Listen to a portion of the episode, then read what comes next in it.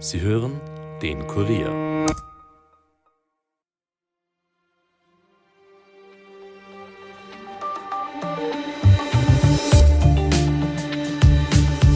Vor einem Jahr, am 6. Februar 2023, erschütterten Beben der Stärke 7,7 und 7,6 die Südosttürkei und den Norden Syriens. Insgesamt waren bei dem Beben elf türkische Provinzen betroffen, die der Fläche von Deutschland entsprechen.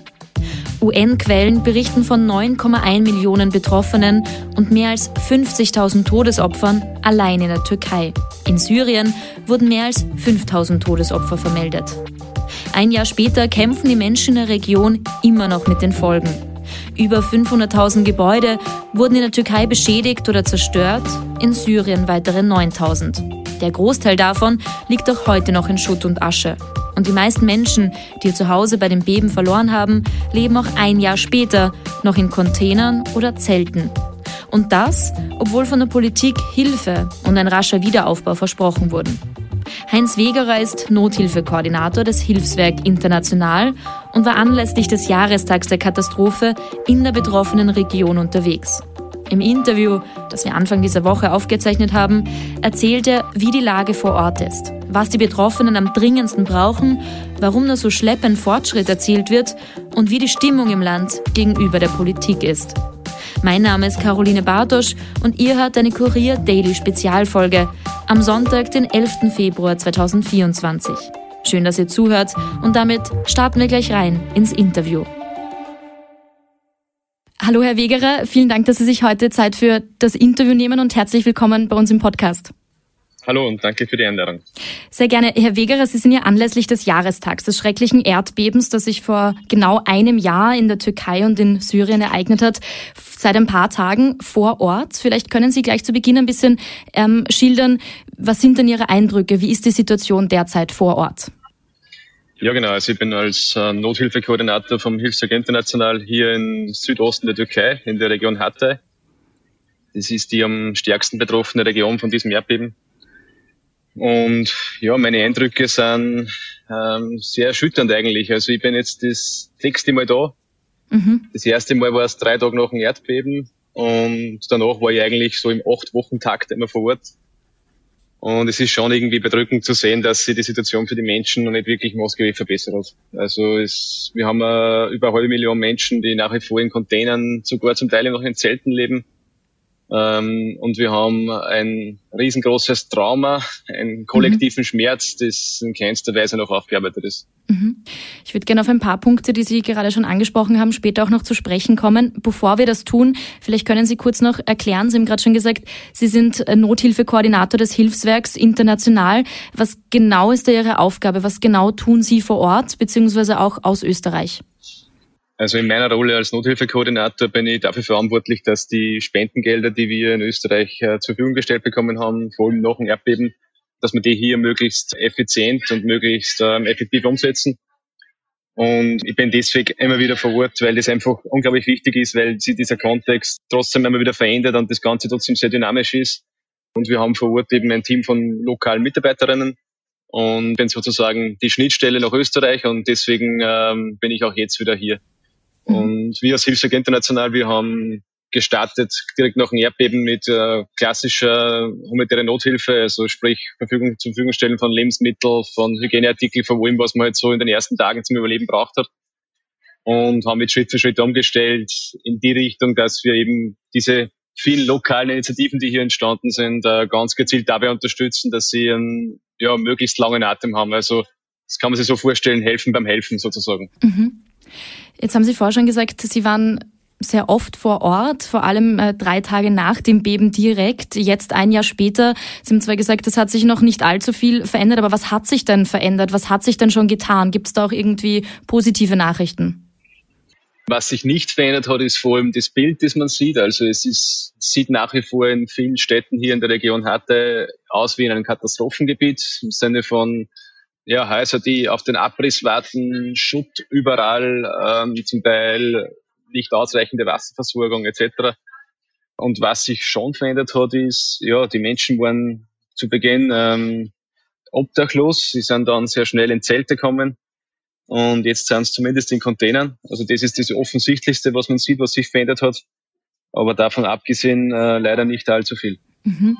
Dabei war es ja eigentlich so, dass die Regierung, also vor allem der Präsident Recep Tayyip Erdogan, damals versprochen hat, so schnell wie möglich mit dem Wiederaufbau zu beginnen und vor allem die Häuser sicher und sogar erdbebensicher zu bauen. Wie schaut's denn da aus an dieser Front? Ja, nicht so gut. Also man hat von Hunderttausenden Wohnungen gesprochen, die eben innerhalb eines Jahres ähm, wieder aufgebaut werden sollen.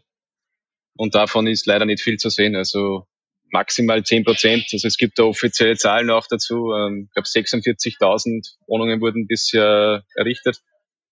Und ja, vor allem hier in der Region Hatte, also im Südosten, ist sehr, sehr wenig davon zu sehen. Mhm. Kann man irgendwie sagen, haben Sie da Einblicke, woran liegt denn dieser ja, mehr als mäßige Fortschritt am Wiederaufbau? Also fehlt es da am politischen Willen, fehlt es an den Ressourcen? Was steckt da dahinter? Ich glaube, es ist ein sehr vielseitiges und sehr komplexes Thema. Ich würde sagen, das Offensichtlichste was die Menschen auch in Hatte hier beschäftigt hat, ist, und das übrigens auch der Präsident Erdogan gestern angesprochen hat, äh, ist, dass hier ist oppositionellen Gebiet. Das heißt, es gibt offensichtlich große Probleme in der Zusammenarbeit zwischen der Regierung und zwischen den Behörden hier.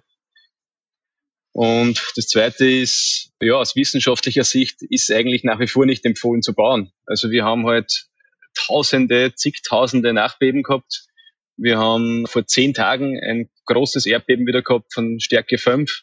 Das heißt, eigentlich ist ja fast unmöglich im Moment wirklich sinnvoll wieder aufzubauen. Also das sind so die Herausforderungen einerseits ja politisch, andererseits auch äh, ja, rein faktisch. Mhm.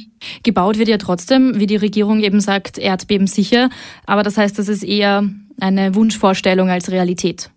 Ja, ich bin kein Statiker, aber rein von dem, was man mhm hört, wenn man hier mit den Menschen spricht, auch die Sorgen und Bedenken, die sie äußern hinsichtlich dieser Neubauten. Ja, das Vertrauen fehlt hier natürlich total, ja. Ich meine, es gibt viele Gründe, warum das Vertrauen in die, in die Behörden erschüttert ist.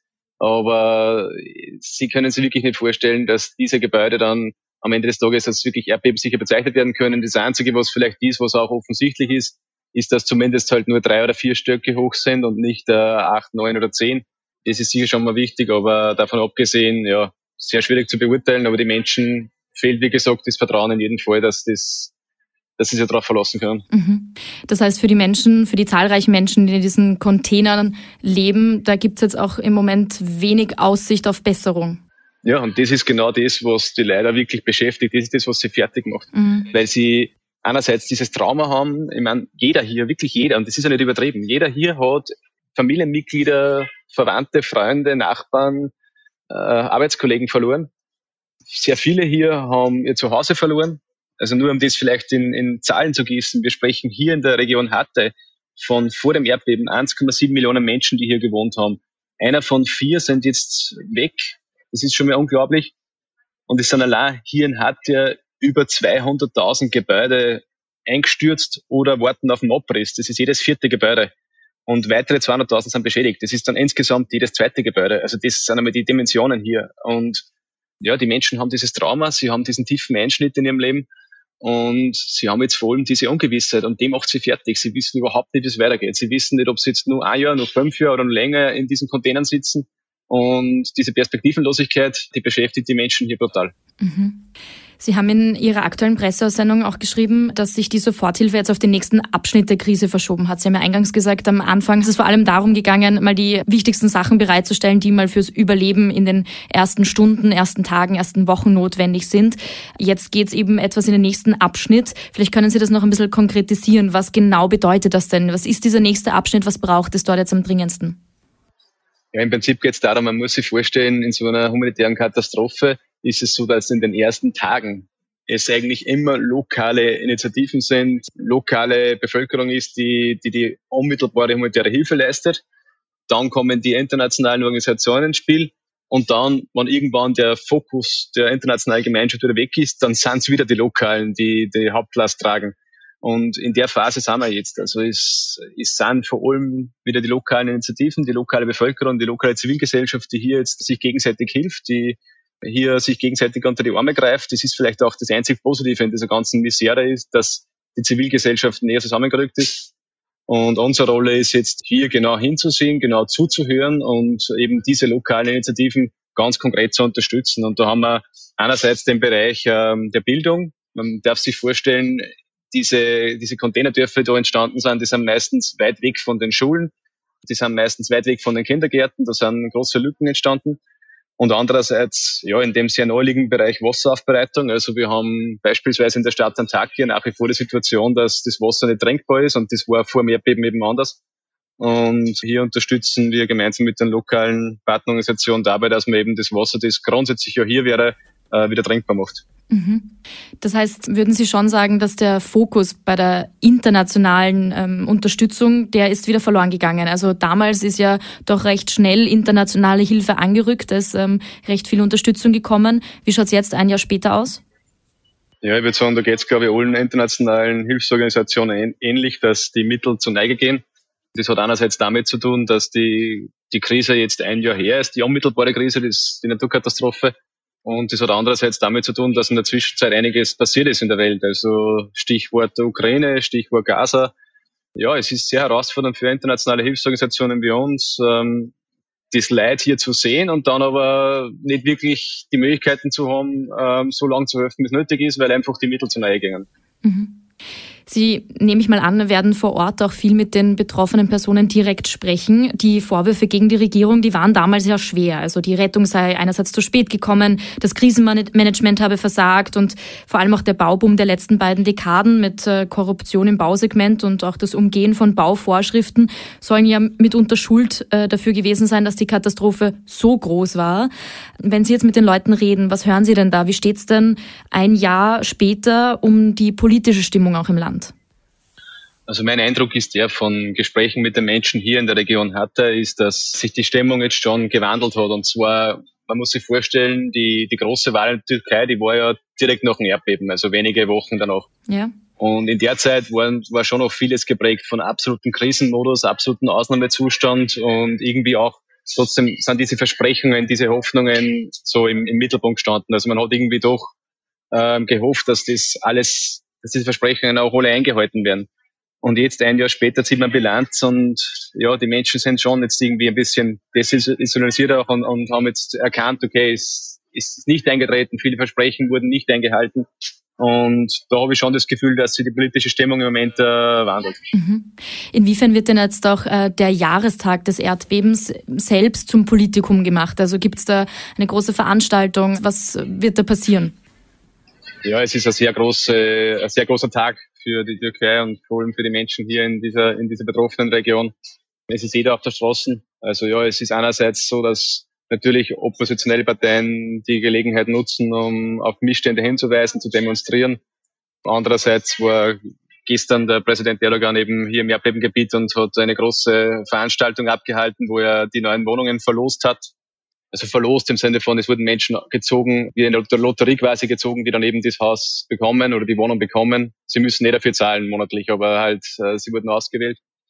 Also ja, man sieht schon von allen Seiten, dass das auch politisiert wird, aber was darüber steht, ist schon die gemeinsame tiefe Trauer, der gemeinsame äh, Respekt auch für die, für die Verstorbenen und ich glaube, das steht schon über allem. Mhm. Wobei von politischen Stimmen ja teilweise zu hören ist, die Menschen sollen vergessen, was damals passiert ist.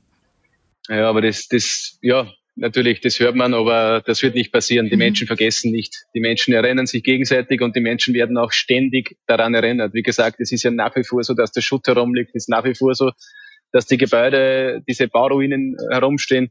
Und davon abgesehen hat ja jeder hier ähm, auch persönlich einen sehr schmerzhaften Verlust erlitten. Und vielleicht nur, um da, um das ein bisschen äh, greifbar zu machen. Also wir waren gestern am, am Friedhof hier in Eskenderun und wir haben uns ganz bewusst damit konfrontiert. Es war wirklich sehr herausfordernd zu sehen, wie da ja quasi neue Friedhöfe entstanden sind nach dem Erdbeben.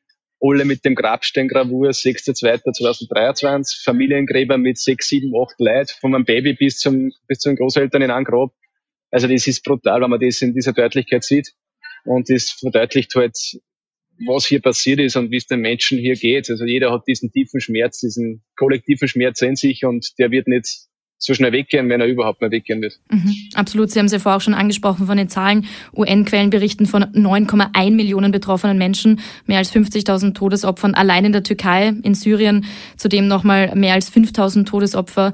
Sie haben es vorher schon gesagt, jeder hat jemanden verloren in diesem äh, Erdbeben in der Region. Da ist diese Aussage von der Politik, die Menschen sollen vergessen, natürlich umso härter.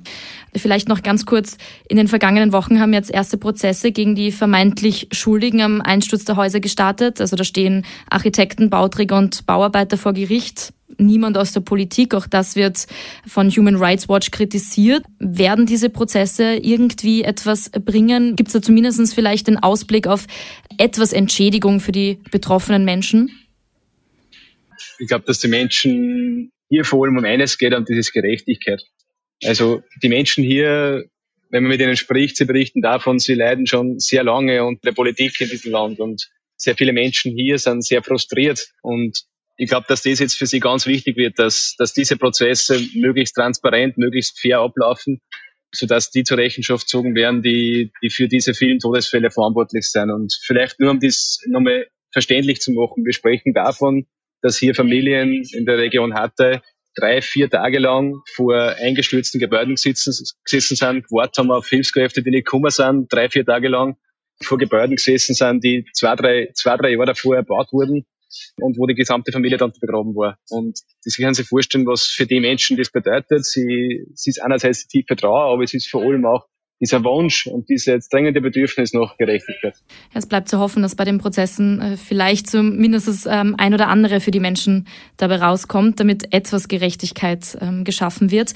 Wie geht's denn jetzt für Sie und wie geht's für das Hilfswerk international vor Ort weiter?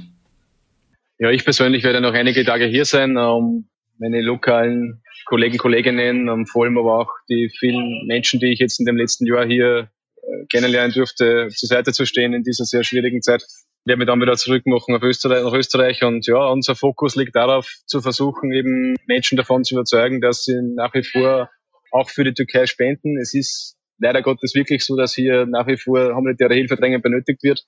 Auch wenn man sich es vielleicht nicht so vorstellen kann, weil man eigentlich glaubt, die Türkei sollte das doch selbst schaffen. Ähm, aber wenn man hier mit den Menschen spricht, wenn man hier mit den Menschen zusammen ist, man merkt, der Bedarf nach humanitärer Hilfe ist groß und es sind vor allem private Initiativen, Zivilgesellschaft, die hier eben große Lücken füllt. Herr Wegerer, dann sage ich an dieser Stelle vielen herzlichen Dank, dass Sie sich auch aus der Türkei die Zeit für dieses Interview genommen haben und wünsche dann noch alles Gute und beste Grüße zu Ihnen in die Türkei. Danke, vielen Dank und alles Liebe nach Österreich. Das war eine Daily Podcast Spezialfolge. Heute mit Nothilfekoordinator von Hilfswerk International, Heinz Wegerer, anlässlich des Jahrestags des verheerenden Erdbebens in der Türkei und in Syrien. Damit war es für heute von uns. Mehr Podcasts findet ihr auf www.kurier.at slash podcasts. Wenn euch einer davon gefällt, dann abonniert ihn doch gleich auf Apple Podcast oder Spotify und hinterlasst uns auch gerne eine Bewertung. Ton und Schnitt von Dominik Kanzian, produziert von Elias Nadmesnik. Mein Name ist Caroline Bartosch. Ich wünsche euch noch ein erholsames Wochenende und hört doch ab morgen wieder rein. Bis bald.